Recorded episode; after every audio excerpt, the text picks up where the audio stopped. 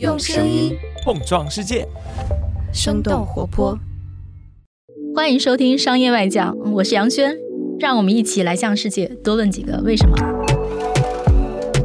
在这个快速变化、信息爆炸的世界，挑选你不容错过的商业现象，了解以不变应万变的本质逻辑。嗨，大家好，欢迎收听这一期的《商业外讲》，我是主播杨轩。那这一期呢？嗯，想跟大家聊一下二零二二年的一个挺特别的现象。然后今年其实互联网这个领域，包括新经济领域出现了大面积的裁员。我觉得从我从业这么多年的这个经历里看，像我们去大面积的写裁员，大概还是二零一六年的时间。那今年为什么会这样？然后它背后的原因是什么？是一个挺值得探讨的话题。与此同时呢，我们也希望能够找到一些背后的逻辑，看是不是能给出一些解答。那这期邀请到了一位很资深的嘉宾，拉钩招聘的创始人许丹丹同学。丹丹其实跟我一样，都是当年在呃中关村的创业大街工作，然后见证了基本上中国互联网的各种泡沫和泡沫破灭。那我觉得，像拉钩作为一家相当于是见证了中国互联网的这个起落的这么一家公司吧，他们应该对，比如说整个中国互联网的这个用人情况。一路的起起伏伏都有自己特别的观察。对，的确，好像这十几年，应该从二零零八年金融危机到现在，应该已经十四年了，好像没有发生过这么大的状况。所以我觉得还是非常少见的啊，就是裁员的这个规模之大，还有范围之广，都是特别少见的。而且之前有过一些经济不好的时候，有一些公司裁员，你发现说是一些小公司倒闭了。比如说有一批 P to P 的，对吧？互联网金融的有一波倒闭，所以有一波裁员。再往前有一波网约车的，几百个网约车，最后胜利了一两个，剩下的公司裁员。你看以前我们说裁员的时候，其实是一些小公司的倒闭，但是今年呢，其实很多小公司也在倒闭，但是呢，大家看到的裁员实际上是大规模的大公司的裁员，以至于小公司的倒闭都没有新闻报道了。对，三十六氪就是写了一个裁员系列。阿里、百度、腾讯、京东，包括今天正在写小红书，然后的确，就中间有些稍微小一点的公司，比如说像 B 站啊、知乎啊，嗯，我们可能都已经不怎么写了。啊，这都已经是很大的了，都排不上队了，是吧？可想见那些天使 A、B、C 轮的公司有多少公司其实都在发生问题，但是就完全排不上队了。其实媒体已经关注不到了，对吧？就是我们分不出这么多作者去写他们。对。那就说明这个现状是很惨烈的。像小红书裁员吧，就这个事儿，他们其实如果你准确的说，也不能说裁，他们说那个叫人员优化百分之十。今天还在跟一个从业者在聊，我说你觉得小红书裁员是为什么？对方就反问了一句，他说为什么不裁啊？他说基本上这个就是一个大家整体在悲观预期下都会有的一个动作。我觉得我其实，在我们那个后台文章里。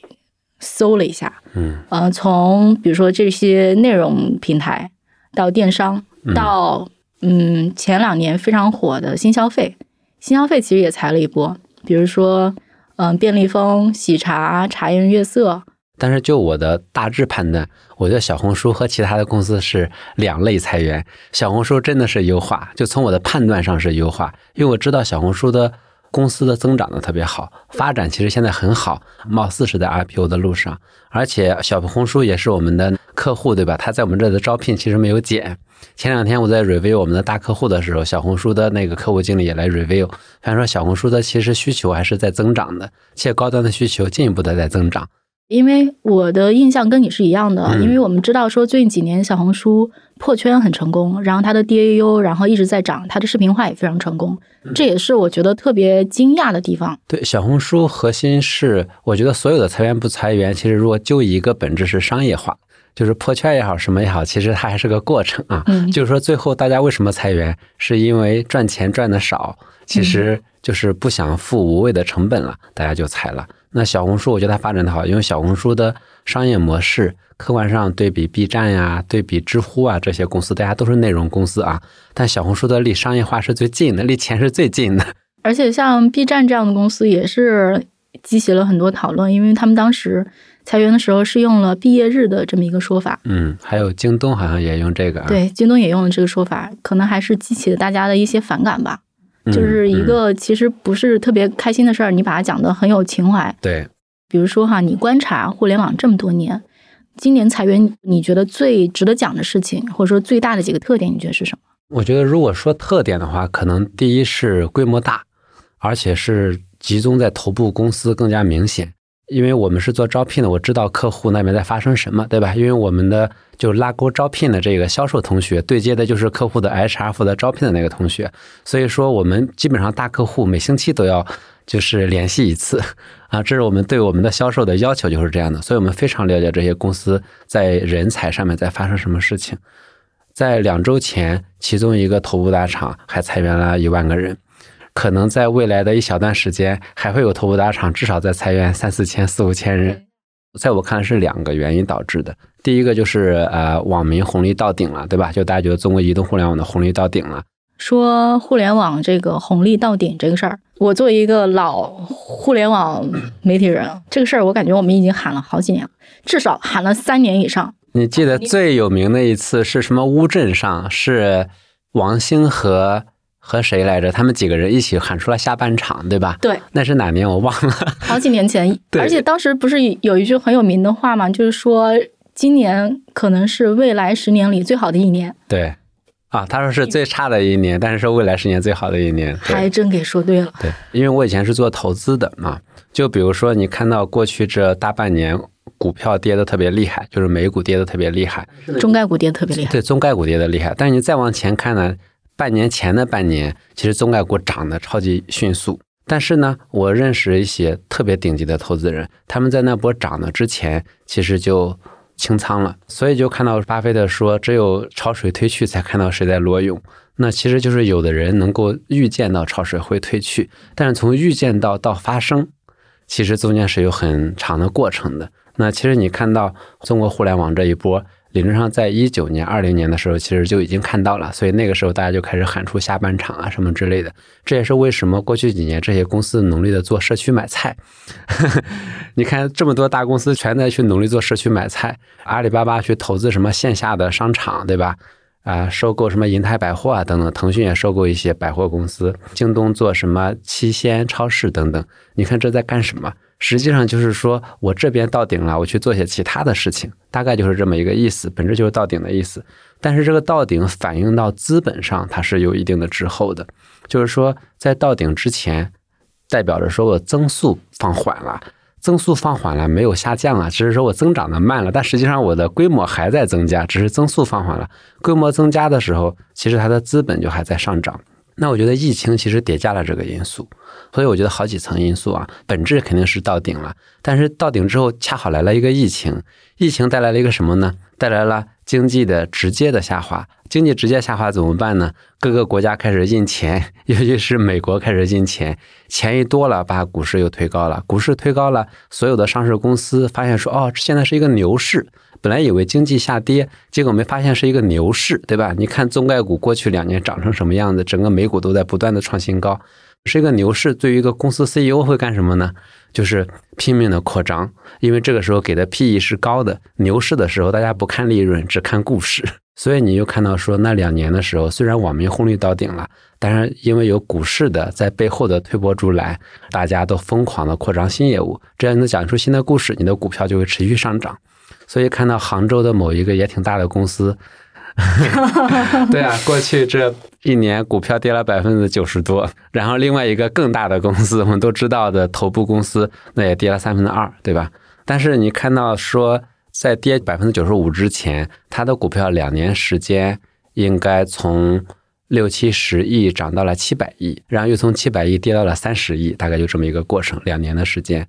那从六七十亿涨到七百亿的过程，首先是股票上涨，股票上涨带来管理层觉得这是个牛市，牛市呢，大家不看你的利润，只看你的故事，那我就拼命的做新的业务。从 CEO 的维度，这是没有错的，因为我肯定要利用资本的手段。这个时候我估值这么高，我就可以能招聘到更牛的人，因为给别人发期权嘛。别人意识到这个公司的股票一直在上涨，就愿意接期权过来。那这个时候呢，投资人一看这个公司股票在上涨，也愿意继续投新的业务，投钱进来。其实就是一个双方叠加，然后就不断的扩张，所以团队就能从一千个人能够扩展到三四千人，就很短的时间。哎，所以，丹丹，我的一个感受啊，我也想跟你求证，就是说，在过去几年，其实是不是是互联网公司是一个用人的高潮？比如说，举个例子啊，我还记得当年很早之前，曾经有一段时间，阿里涨到三万人的时候，他当时对外的一个说法是说，我们要控制我们的人数规模。结果你看他现在多少人？再比如说，像你刚刚讲那些做新业务的公司，比如说滴滴去做了社区团购，美团做了社区团购，拼多多做了，然后大家都在。打仗，基本上这个业务是一个特别吃人的业务，包括我们公司的 HR 也被挖到了其中的一家公司。然后我说你在新公司工作感觉怎么样？他说啊，就是每天招人，疯狂招人，拼命进人。但是我不知道，丹丹就是你们这个感受肯定特别明显，就是你观察到的过去几年的用人市场大概是个什么样的情况呢？哎，我觉得你说的这个其实挺本质的啊，就是说大家越来越吃人，就是说我们的业务越来越需要更多的人力堆人上去。堆人上去，因为你看到说，如果在一个纯线上业务的时候，其实是杠杆比较大的，对吧？也就是说，我可以很少的人就服务很多的人。就比如说微信，可能这个微信现在十几亿人在用，但实际上微信后面做产品、做技术的没多少人，所以这就是一个三千就不涨了。对，这是一个杠杆很大的业务。但是呢，随着纯线上的业务，它的竞争越来越激烈，越来越没有空间了，大家就开始往线下走了。你知道有个公司叫美菜，对吧？它是一个可能没那么有名的公司，但是 B to B 做菜的 B to B 的估值很高，就它一度有上十万人啊。那其实是因为它做的这个业务就是一个和线下接触比较多的，所以说人力比较多的业务。另外，你看京东十几万人或者二三十万人好像是，但它的快递员占了它多少人，对吧？因为京东的快递员是他们自己的员工，不像。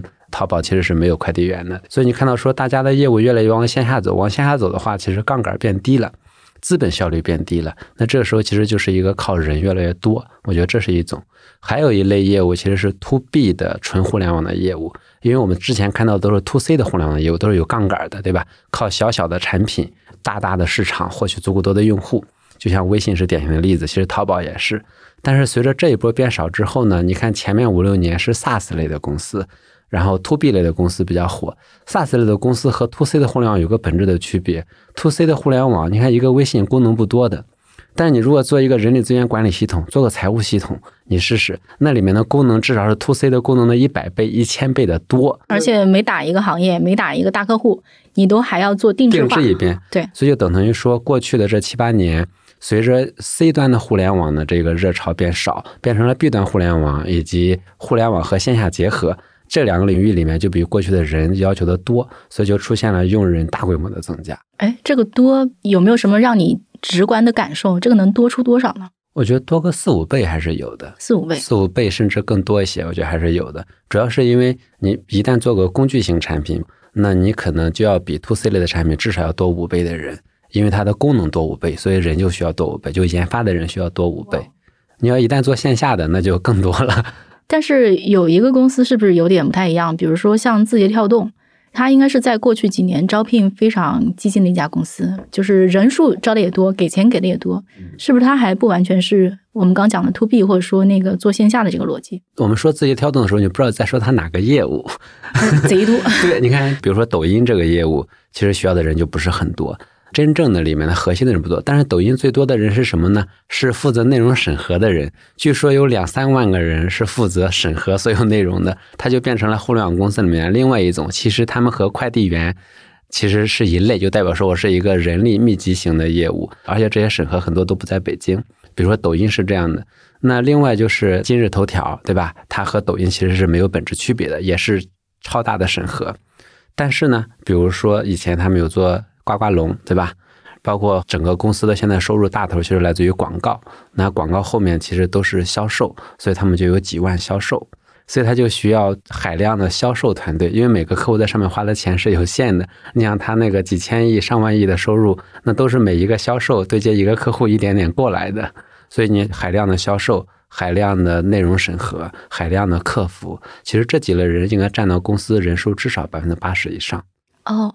但我可能之前对他有误会，因为我印象中字跳在过去几年有很多业务线都是急速扩张的，比如说像教育，教育对，当时他们基本上把市面上教育所有的热门产品全都抄了一遍，然后除此之外，他们还做游戏，然后还有好几条业务线嘛，比如说电商，但是电商他们做的挺成功的啊，挺成功的。嗯，我一直以为说他们人数涨得多是因为新业务做得多，误会了是吧？我觉得教育其实是没误会的，因为教育是一个非常吃人力的啊，就是你有一个学员，我就需要有一个班主任，也需要有一个销售，所以就代表说每一个学员背后都有三四个员工。这个角色在对接，而且是人肉在对接，就代表着说它其实不可规模化。这意味着说，他一旦招很多的人，他背后就需要很多的员工。所谓教育是一个新业务，的确是非常吃人力的。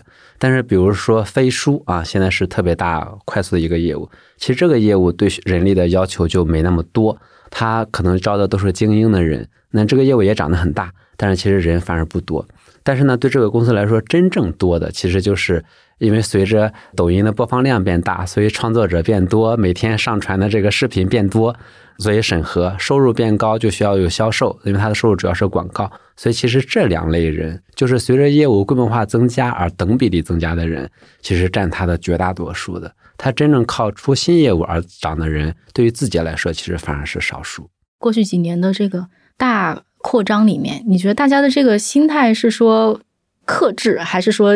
也带有某种程度上的盲目，在一个什么样的状态下去 扩张他的业务和招他的人呢？我觉得一种是恐惧，一种是贪婪。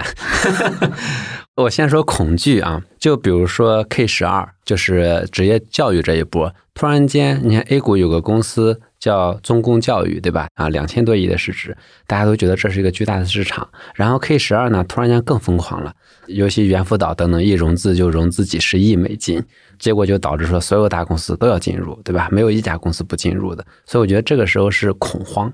然后另外一个就是卖菜啊，社区团购的卖菜，其实那个账一直都算不过来的，就从来没有算出来过。你看这几家上市公司财报，这个永远都是个大窟窿。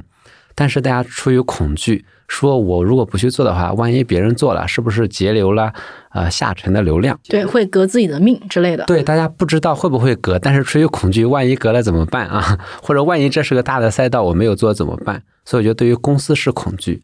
但是呢，公司背后还有一个恐惧方是资本。你知道所有的 VC 它内部的考核是什么？就是 VC 的考核，第一个是说你肯定要赚钱，对吧？不能亏钱。但 VC 的很大很大一个考核，尤其对高级的岗位的，比如说合伙人的考核，是说一个某一个巨大的赛道，你是不是 miss 了？如果一个很大的赛道起来了，比如说 K 十二起来了，比如说人工智能起来，或者智能汽车起来了，结果你作为一个大的 VC，你在这个赛道里面竟然没有一个非常重的布局。那么其实你就失误了，没有几个拿得出手的那个 portfolio 的名字。对，你看就脸上无光。对，你看经纬的张颖经常发朋友圈啊，去年的朋友圈其中有一条就是他们来反思为什么他们 miss 了一个很重要的赛道，他们作为合伙人就非常重要的反思。所以你发现说这个怕 miss 了一个重大的领域，其实也是一种恐慌。嗯，所以可见为什么 K 十二到后来所有的投资人都争着抢着去，而且极高的估值，对吧？融资在没上市之前就融几十亿美金，这历史上都没有见过的。我觉得还有一部分是贪婪，贪婪是什么呢？就比如说我前面讲到，因为资本市场比较火，估值比较高。你知道，作为一个 CEO，他如果懂一点资本的话啊，他会觉得我现在估值这么高，我应该去收购公司，或者估值这么高，股票要上涨，那我就要快速的招人。或者说，资本市场现在不按照 PE 给我估值，也就是说，我不需要利润，我就需要收入，对吧？那只要收入高一点，估值这么高，我干嘛不弄呢？因为对于 CEO 来说，或对于高管来说，身家就是身价不来自于工资，身价百分之九十九点九九来自于股票。你发现说什么对于推高股价有帮助？客观上，CEO 或者公司甚至董事会啊，就有动力做什么事情？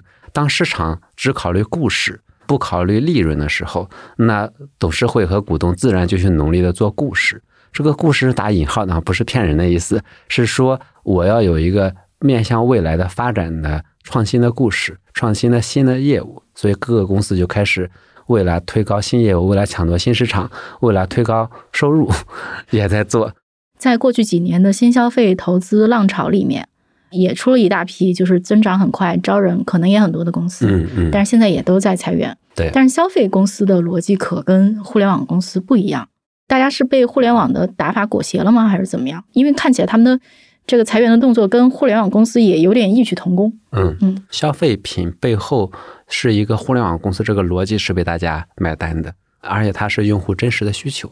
但是它也出现了像你说的这一波的裁员和互联网公司很像，其实是因为有非常多的新消费公司，它其实业务逻辑没跑正，就 ROI 没跑通，但是呢资本比较疯狂，所以说促生了非常多的创始人其实没有把业务跑通，但是也出于想快速成长，所以就开始只跑量不跑质。而且又出现非常多的刷单公司、跑流水、作弊，其实特别特别多。所以，当这个经济稍有下滑，资本稍微衰落，不再看你的纯收入规模，对吧？比如说双十一在淘宝上一定要卖个第一名，结果你卖了一个亿，亏了两千万，这有什么意义呢？对吧？但是呢，在上一个时代，大家不管你亏不亏两千万，大家只关注你能不能卖一个亿。你只要卖一个亿，我就给你下一轮的估值。甚至很多投资人给这个创始团队的对赌啊，或者是半对赌，就是你的收入规模到达多少，我就给你下一波的钱。所以等于说，整个资本其实裹挟了这一波创业者。当然，创业者呢也觉得。中国人这么多，这是下一个消费升级，是个大时代，客观上也没想清楚，就是信心自己也比较足。对，所以你看到新消费现在寒冷的一塌糊涂。对，从一年半前的哇，简直太热了，到现在基本上没有人在这个领域再出手，绝大部分的公司都大规模裁员，甚至非常多的品牌在倒闭。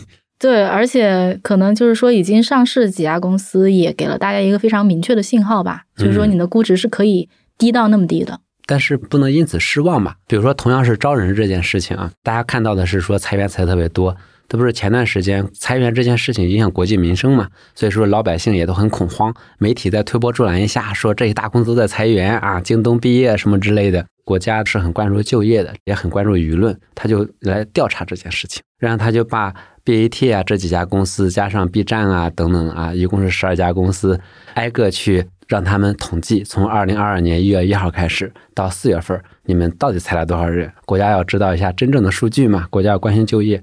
结果统计上来的数字是，这些十二家公司一共裁了二十万人左右，其实裁的挺多的啊。但是呢，这十二家公司招了二十九万人。也就意味着他裁了二十万人，实际上招了二十九万人，就是中间还富裕了九万人，还多增加了九万人。嗯，这可都是真实的数据啊，是一个一个公司统计上来的，一共就十二家公司而已。多出来的那九万人都是进到哪儿了？但是媒体只报道裁员的部分，不报道招聘的部分是吗？对对对。其实我们可以盘一下裁哪些招哪些，我们大概就知道说这个资本或者是钱或者未来的流向了。就是根据我们三十六氪的观察，大家都还是把以前那些相对低效的业务给裁掉或者缩减了。比如说像你刚刚讲突变那个逻辑，我们当时去盘腾讯的时候，腾讯还是大量的去裁了它的那个 CSIG，就是它的企业服务部门。嗯，企业服务部门里面可能又分，比如说它的那个教育线肯定是大部分都这个行业就砍掉了。他现在可能更追求利润，比如说云这个业务，其实以前打价格战是打得非常狠的，而且腾讯处于一个下风嘛，他们打价格战的动力在过去非常的强，现在就是说他们打价格战的动力没有那么强了，这可能会导致很多业务很难过，他自己要瘦身或者什么的。再比如说，可能以前一些大公司还是比较有 ego 要竞争的业务，像啊 PCG 对吧？很多业务打不过字跳。以前就继续打，现在可能就歇了。后来盘一遍，好像大家基本上都是这么个逻辑。比如说像阿里，其实也是阿里的本地生活业务，其实是他们裁员最厉害的一个业务。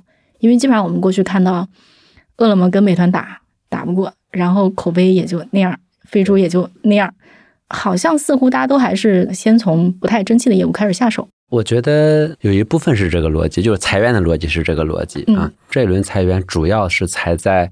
业务线上，而不是平均裁员。但是对于其他的绝大部分的大厂而言，你裁员，假设裁一百个人，进去看，可能六十人到七十人其实是业务线整体被裁掉的，就是因为前两年资本特别好，所以大家就冲了很多新业务。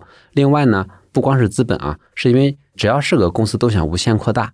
但是不是前两年国家出了平台反垄断法嘛？资本不许无序扩张。对，资本不许无序扩张，要反垄断。你小企业的时候，比如说像我们也是一个小企业、中小企业，我觉得那我们可能就真的是一个正儿八经的呃生意人或者是一个企业家。我们的所有的关注点都是我们的企业，但是很有可能真的做到了啊，比如说美团啊、腾讯啊、京东这么大，阿里这么大，可能他们关系的真的是国计民生。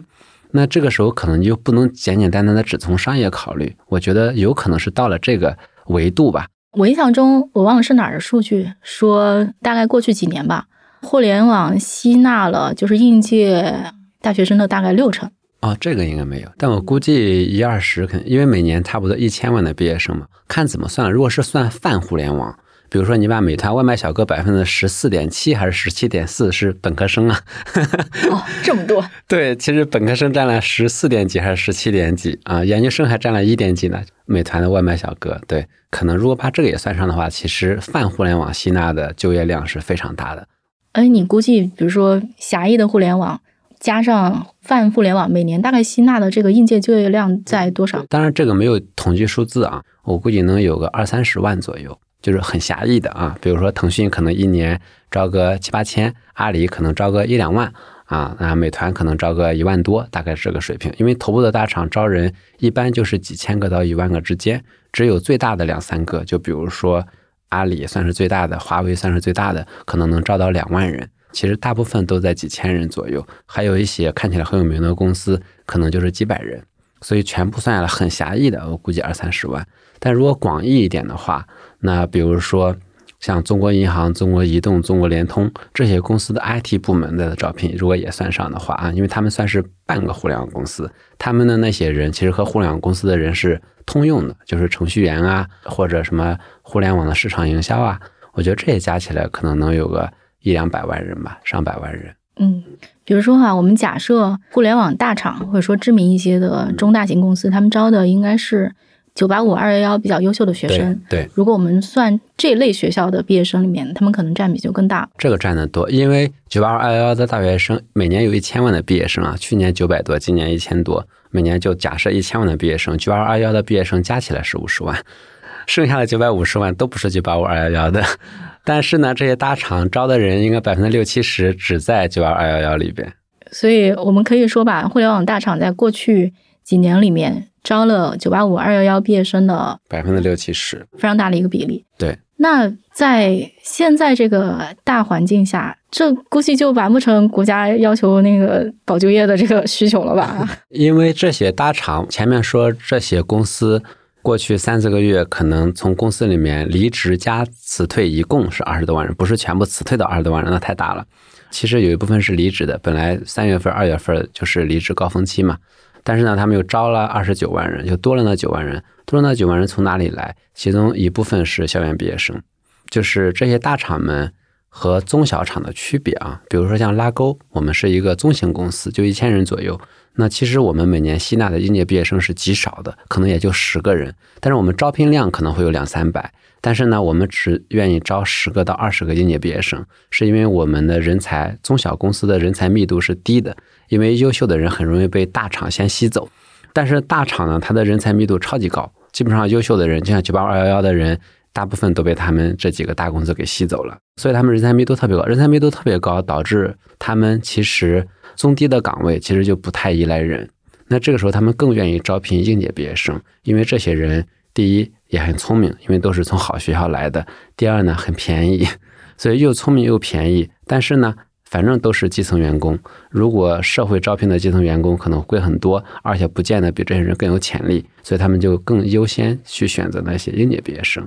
所以就是工作两三年、三四年的同学，在此刻的阶段是最惨的，就是因为高呢不够高，低呢，对吧？下面有应届毕业生很聪明又便宜又拼，你说这工作三四年的人，就两年到五年左右吧，我觉得就挤在这个中间。呃，因为我们其实还是听到了很多应届毕业生的这种抱怨啊，因为很多人是今年拿了 offer，然后这个 offer 被取消了，这个其实挺多的，因为可能对很多公司来讲，就是首先我需要付的这个违约金非常的小。嗯，与此同时呢，你还没有经过我的培训，我在你身上还没有投入什么沉没成本。因为今年毕业的应届毕业生是去年十月份招的，大厂非常重视校园招聘，所以大厂的抢人，其实在去年的国庆节之前就开始了，往往是大三的暑假就提前一年的暑假开始。但是国家有个硬性规定，国庆节之前不可以开校园招聘宣讲会。但是呢，现在疫情了，不需要开校园宣讲会了，所以现在其实抢人的时间到了前一年的暑假，所以等同于说这些大厂的招聘基本上都在前一年的国庆节十一月基本上就结束了，大部分是这样的，因为他们就圈了一批最优秀的人嘛。但是你发现说那个时候还没有出现现在的平台被这么大的打击、被制约，然后这么经济股票中概股跌得这么惨，那去年十月份还没有呢，所以就等于说很多学生签约的 offer。是某一个事业部，但是现在这个事业部不见了，事业部被关了，那这个 offer 只能被取消。你刚还提到一点，现在就比如裁员里面会裁那些相对 junior 一点的、资浅一点的员工。对，因为现在趁着裁员比较多，说白了，很多公司就趁机优化人了。因为你平常腾讯你想裁个百分之五，大家也大肆报道，显得你这个公司好像出了多大的危机似的。对对，黑心企业。对，那现在呢，大家都在裁。那每个公司其实客观上啊，都希望一定程度上的优化成本结构，因为现在经济不好，大家都需要好好的发展。那这波正常优化在优化什么人呢？其实就是比如说过去绩效相对差一点的，然后另外呢，他发现如果两三年左右的人，如果他的成长没有特别好，但是现在呢，一定程度上我要承担社会责任，甚至说我要去帮国家去解决大学生的问题，那我又不希望我的总成本增加，那怎么办呢？那我就替换掉一部分人吧，所以就大概背后是这两个原因啊，就是工作两三年的人被大学生替掉了。对，从企业的维度招应届生也是很合算的。今年的毕业生好像是一千零七十万，好像是好像是史上最多的一次，比去年还多了将近一百万呢。而且今年经济又这么不好，疫情又这么艰难，每年都说是最难的一年，但的确每年都是最难的一年。但是今年是史无前例的，真的难。对于大厂来说，我说是因为他们的人才密度足够高。但是像我们这样的中型公司，你就不敢，因为你团队里面的人，比如说十个普通员工，可能优秀的就两三个，剩下七八个可能是普通的。那这时候你再来俩毕业生，可能就带不动了。但大厂不是这样的。其实我刚还想请教，因为你刚提到说。比如说裁员和离职二十万，然后新招二十九万，多出来九万，这个是普遍的，像撒芝麻一样，然后撒在所有的公司和所有岗位上，还是说这个能够看到一个趋势和流向？这个数据没有披露更多，但是我们能看到一些趋势啊，就是总体来说还是有一些快速增长的事业部，比如说一些公司的游戏业务。你知道说现在游戏业务其实是没有受影响的，而且在大规模的发展，而且前两天国家还新颁发了游戏的版号，终于发下来了四十五个。对，发了游戏的版号。那你知道游戏是非常非常非常赚钱的，但是游戏看上去赚钱，背后有大量的研发，基本上你要研发很多游戏才能成功一个，所以游戏是一个研发冗余型的业务，是因为它利润够高，一旦成功了很赚钱。所以说，游戏行业吸纳的人是挺多的，而且各大公司现在都在做游戏业务。因为之前游戏版号停发了很久，嗯，我们就说，哎，我们要不然去看一下这个行业是不是有些什么变动？哎，发现他们也没有裁员，就大家都躺着，就等着。对，就是经济不好，大家就管的松一点点，是这样。中国游戏出海做的也特别好，另外还有一些海外电商，对吧？像什么 Shopee 啊，还有一些深啊这些公司，你看在海外都做得很好。所以就可以看到，还是有一些领域在发展的。然后疫情之下呢，其实电商又再次崛起，尤其是偏 O to O 的电商，对吧？就像每日优鲜呀等等这一系列的啊。总体来说，还是一些新的需求在增长。大家其实砍的是一些不做的事情。大公司这么大，某一块不做了，一定要其他块要顶上，一定是这样的。我们现在整体去看，比如过去几年的这个行业的这个变迁。互联网反正是挺萎的，对对。然后呢，房地产也非常的萎靡，对。兴起来一些新兴的行业，比如说像新能源汽车，或者说新能源。据你们观察，这些新起来的行业，它的容纳能力怎么样？我看得见这些新行业起来的挺快的，对吧？尤其是智能汽车相关的领域，它是一连串的，是一个产业链。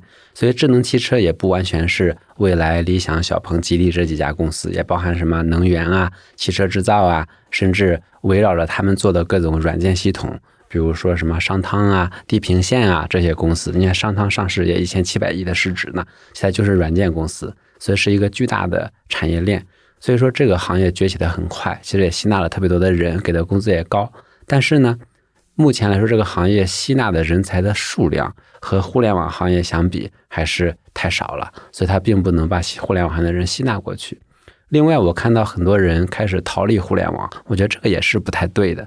对于职场人来说，你可能跳槽到其他的行业，还是不如这个行业工资高。对，所以我觉得说，就这个行业其实依然是值得待的行业，它只是过去几年有一点点过度疯狂。那现在其实我理解是回到正常而已。嗯，现在坊间也出现很多故事啊，就是说我离开了互联网行业，或者说我离开了大厂，发现说其他公司和其他行业都接不住我的这个薪资。对，所以为什么啊？大家到了几个头部大厂，比如说字节啊，然后出去再找工作有点困难，就是因为字节真的给的工资高。我觉得中国互联网公司就分为字节和其他，就是从工作时长上，那字节真是其他公司不能比的。但字节为什么有这个？工作时长是因为它，比如说信息系统飞书之类的特别的完善，它有 OKR 体系，所以每个人都在这个体系里面在很快的卷着。然后字节以前也是九九六的，对吧？是大小周的，而且字节以前还要求说，你如果住的离公司近，还给你一千五百块钱的房补，这一切都是什么意思，对吧？你离公司近嘛，你就可以多工作一会儿嘛，我要给你钱嘛。你所以你发现说字节是因为人均工作时长是比外面的公司是多的，比较而言，字节的工资就是高的，但是呢。你要划到每小时的时薪，它可能未必比其他的公司高。但是你跳槽的时候，你可不这么想。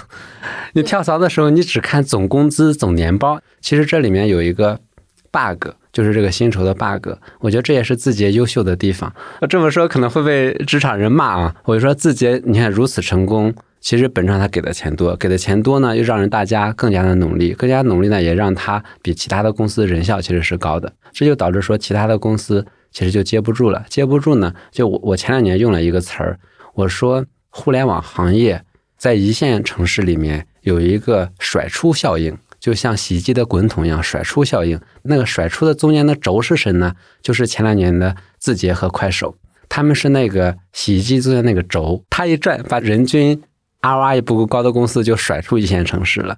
因为你在这个城市，你不给足够高的工资，优秀的人就都被字节挖走了。自己也给了工资，跳槽你这你还接不住，为什么接不住呢？并不是因为你的时薪比他低，是因为那边的干活时间长。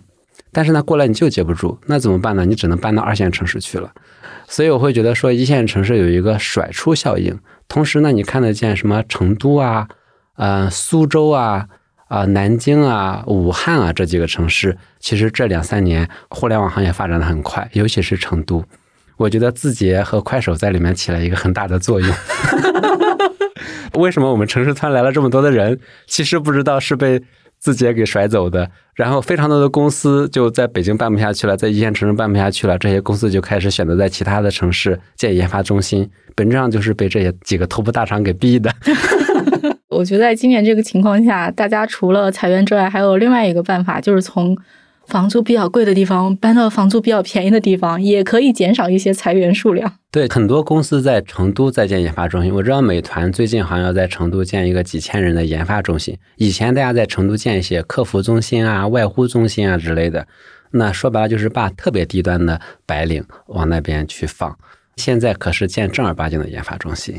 我觉得成都在那儿生活挺好，比北北京好多了。对，成都的互联网行业的从业者的增长和公司的增长，比杭州还要快得多，就不止快一点儿。说这个单呢，我就想问你了，比如说哈，对于现在求职的人，无论是毕业生也好，或者说有一些工作年限的人也好，你会对他们有些什么建议呢？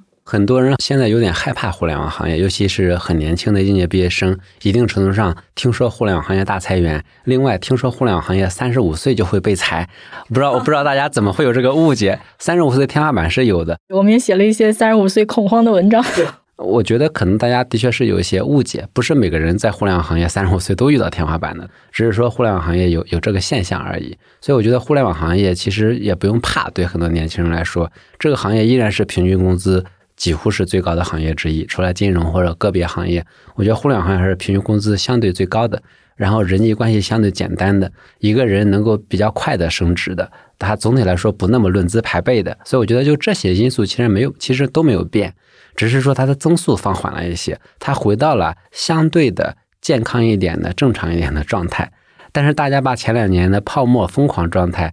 以为是正常的，那就对他会有失望。但是呢，媒体在里面起到了巨大的推波助澜的作用。不不，我觉得还是马云老师的推波助澜的作用大，向社会输送三十五岁及以上的优秀人才。优秀人才，对。昨天发了一条抖音，好几千条骂我的。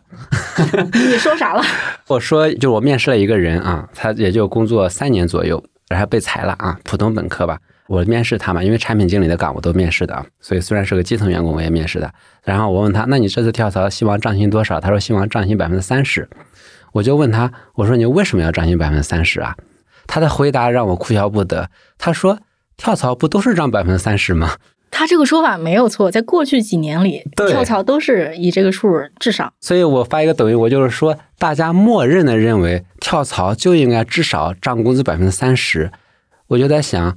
那其实互联网行业过去五六年的确是这样，但是呢，其他行业为什么不这样？那未来互联网行业还会这样吗？我要涨百分之三十，不是因为我的能力好，也不是因为我具备的某种给你公司的贡献，而是说好像行规就是要涨百分之三十。所以我就认为说，我没有批评那个同学的意思，我是说我通过他的回答，他非常理直气壮的说，跳槽不都涨百分之三十吗？这个理直气壮的说法代表着一种群体的。意识就是说，跳槽至少涨百分之三十，其实是正常的，是惯例。但是我恰恰作为一个招聘平台，我知道现在不同往日，这个惯例将不复存在。但是这帮年轻人还没有意识到，所以我发了这条微博，现在几千条都在骂我说我资本家呀，说涨百分之三十怎么啦？不跳槽怎么涨工资啊？什么一系列。等等，那我想问问了，作为一个招聘网站的 CEO，现在你观察到的这个？跳槽或者换工作的这个趋势，或者说这个薪酬的这个变化大概是怎么样的呢？平均工资会降的，然后随便跳槽就涨百分之三十的时代将一去不复返。就总体而言啊，我觉得可能对于个别的行业，比如说芯片行业，比如说智能汽车行业，那因为这个行业的人才过度的供不应求，此时此刻非常的供不应求，所以我觉得这个领域里面，你跳槽涨个百分之三五十的工资，其实还是很常见的。生物医药是不是也是这样？啊，生物医药我还真不熟。好的，对，但是呃，的确我们看到，就芯片行业同样是工程师啊，比如说今天一个 Java 程序员是互联网行业的通用程序员，他跳槽过去真的能涨百分之三四十的工资，那现在可能能涨个百分之十到二十，可能是比较正常的。但是呢，如果是嵌入式的工程师，就是芯片啊、智能汽车啊、硬件啊这些程序员，他和互联网这个软件程序员不一样。那个领域的人均工资其实比互联网行业是低的，但是呢，那个行业现在涨幅是快的。但是呢，我们看到 Java 程序员不愿意转行去做，是因为 Java 程序员现在的工资高。那个行业呢，现在的工资没那么高，但那个行业的涨幅比较高。但是我觉得说，大家默认的这个涨幅一定会下来，本质上是因为过去这个行业吸纳了太多人进来了，现在有一点点供过于求了。而且我观察到一个现象，我从身边观察到的，我发现今年我们公司离职的人变少了，超级明显。我有很多 CEO 的朋友，对吧？大家一起聚会就说特别神奇，就他们公司也是几百人的公司，说春节到现在就离职了一个人。你知道，往往在所谓的跳槽高峰期，就是每年的三四月份，平均的我们叫什么 turnover。周转率或者流失率应该在百分之十到十五啊，就正常的公司三四月一个部门十个人会离职一到一点五个，这是很正常的。但现在可能就变成了几百人，可能就只离职两三个 都不动了，就整个社会弥漫着一种恐慌的情绪。今年呢，大家不离职了，不离职呢，这个就没有离职空缺，所以这个坑就出不来，坑出不来就不招聘。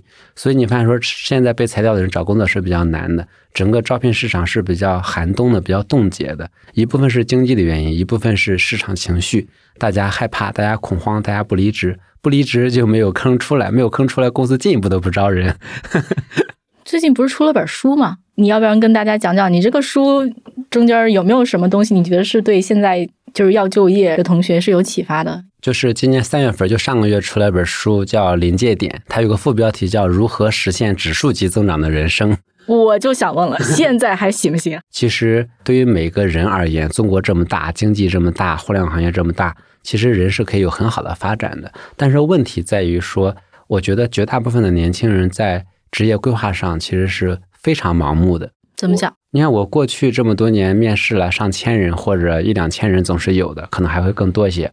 在我看来，有真正的职业规划的人百分之一都不到。但是没有人认为自己没有职业规划啊。什么叫真正的职业规划？我会觉得绝大部分人的职业规划就是是假职业规划，是什么意思呢？面试时候都会问，哎，你未来三五年有什么规划呀？他就会回答你个想法，对吧？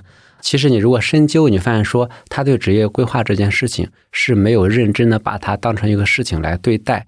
另外呢，我觉得每个人对自己的职业规划是不能靠自己规划的。其实每个年轻人都是自己的井底之蛙，你怎么能判断未来呢？你是判断力是非常弱的，所以我才觉得说职业规划一定程度上要跳出自己的认知去规划，才有可能真正的面向未来的职业规划。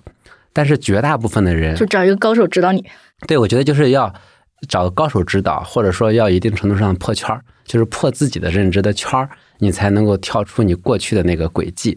绝大部分人，百分之九十九的人，就自己随便想想。只有面试的时候，可能才为了面试准备，或者看了别人怎么样，大致规划一下。我觉得都是错的。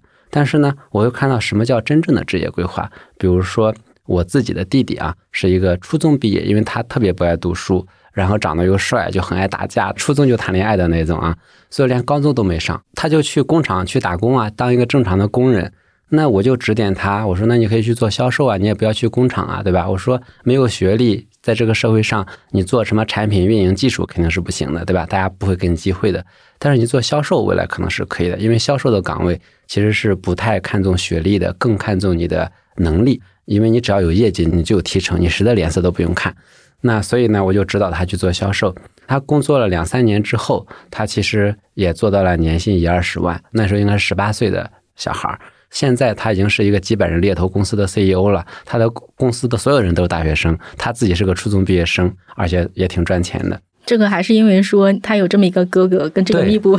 对，所以我我会觉得说，我给一个初中毕业生做这个职业规划，那绝大部分的初中毕业生没有这样的哥哥，就没有人指点他。但是一定是我弟弟天赋异禀吗？一定他比别人有超长的智力或者情商吗？其实都不是的，我觉得他就是一个普通人里面勤奋一点的小孩，不然的话他怎么连高中都考不上呢？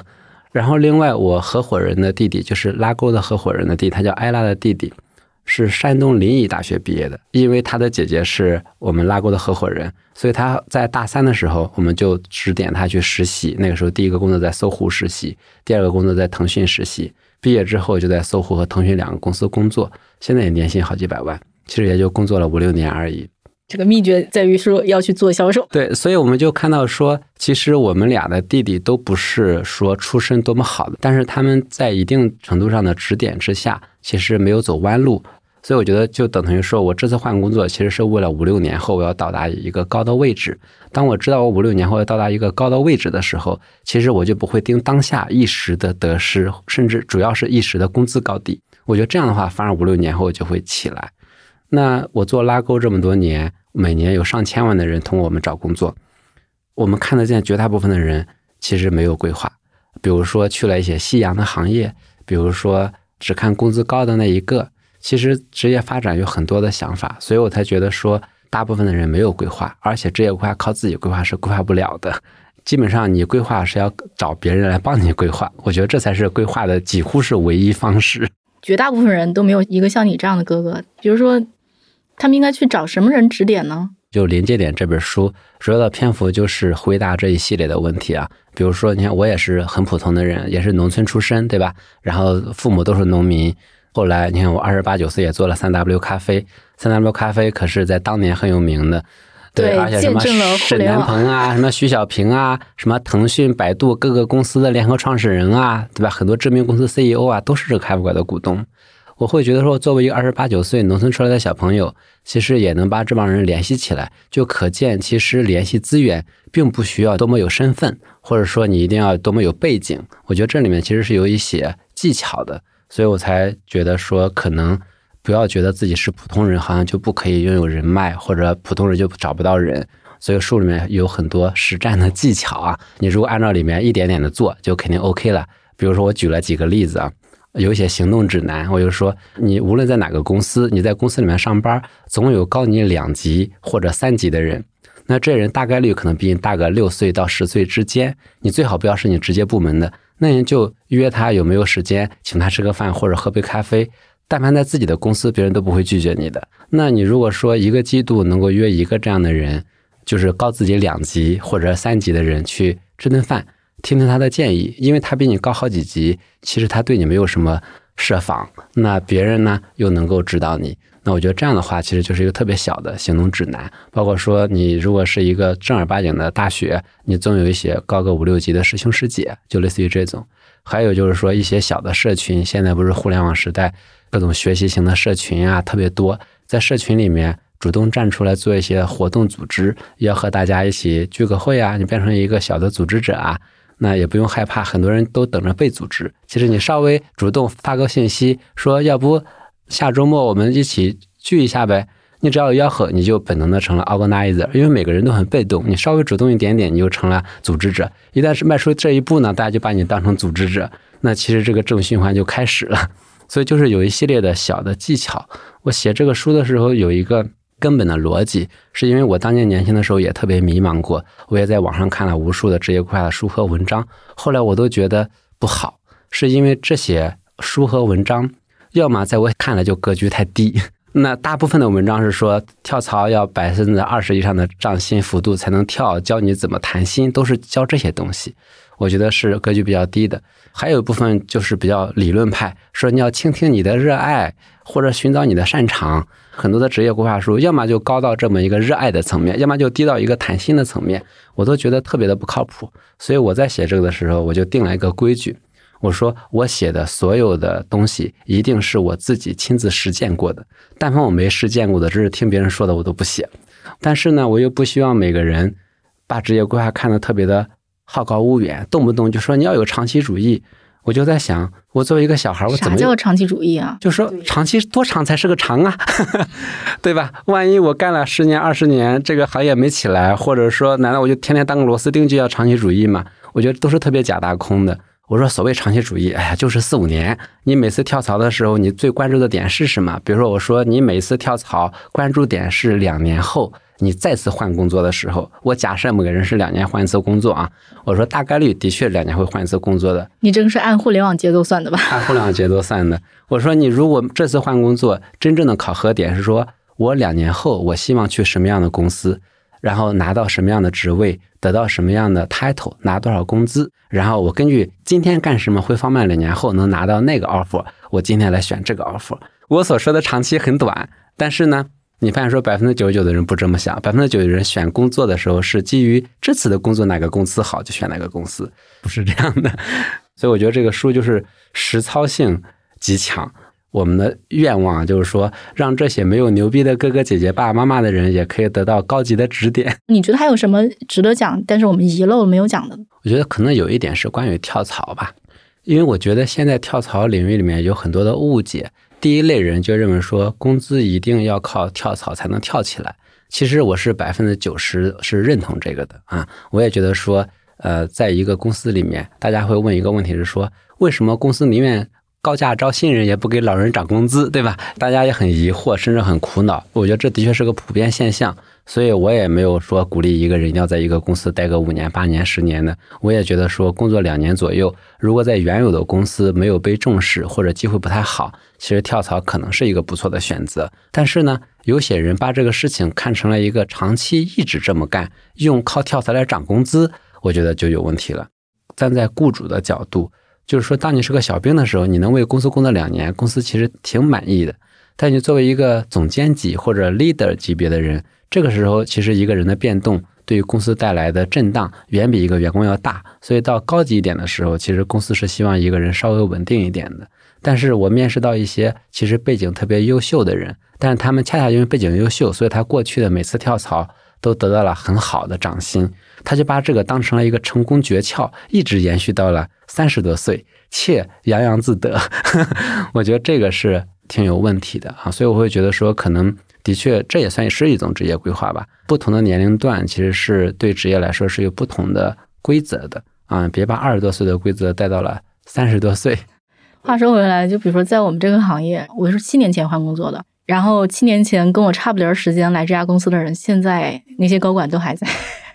我觉得可能也是你到一定岁数，然后那个高端的坑也没有多少了，行业不容许你跳。对，就是如果是一个高级点的人，第一坑会变少。我觉得第二呢，大家在招聘一个高端的人的时候，其实谨慎程度是远远的超过一个员工的，对吧？一个员工不合适，试用期就走掉也行，或者说工作一两年走掉也行，那我们再招个人补上就行了。但是，一旦是一个总监级，甚至到高管 VP 级，那要走掉一个人，可麻烦大了。一走，整个团队动荡。你现在不只是找一个 leader 这么简单，找个 leader 要花很长时间。关键来了一个 leader，他和下属的搭配，他和周边人的配合是不是好，都是一个巨大的问题。所以说，高级的时候，一方面坑少，另外一方面，如果跳槽稍显频繁，其实对自己的简历啊，其实是很麻烦的。我前两天和一个人沟通，他说了一个描述，就特别好。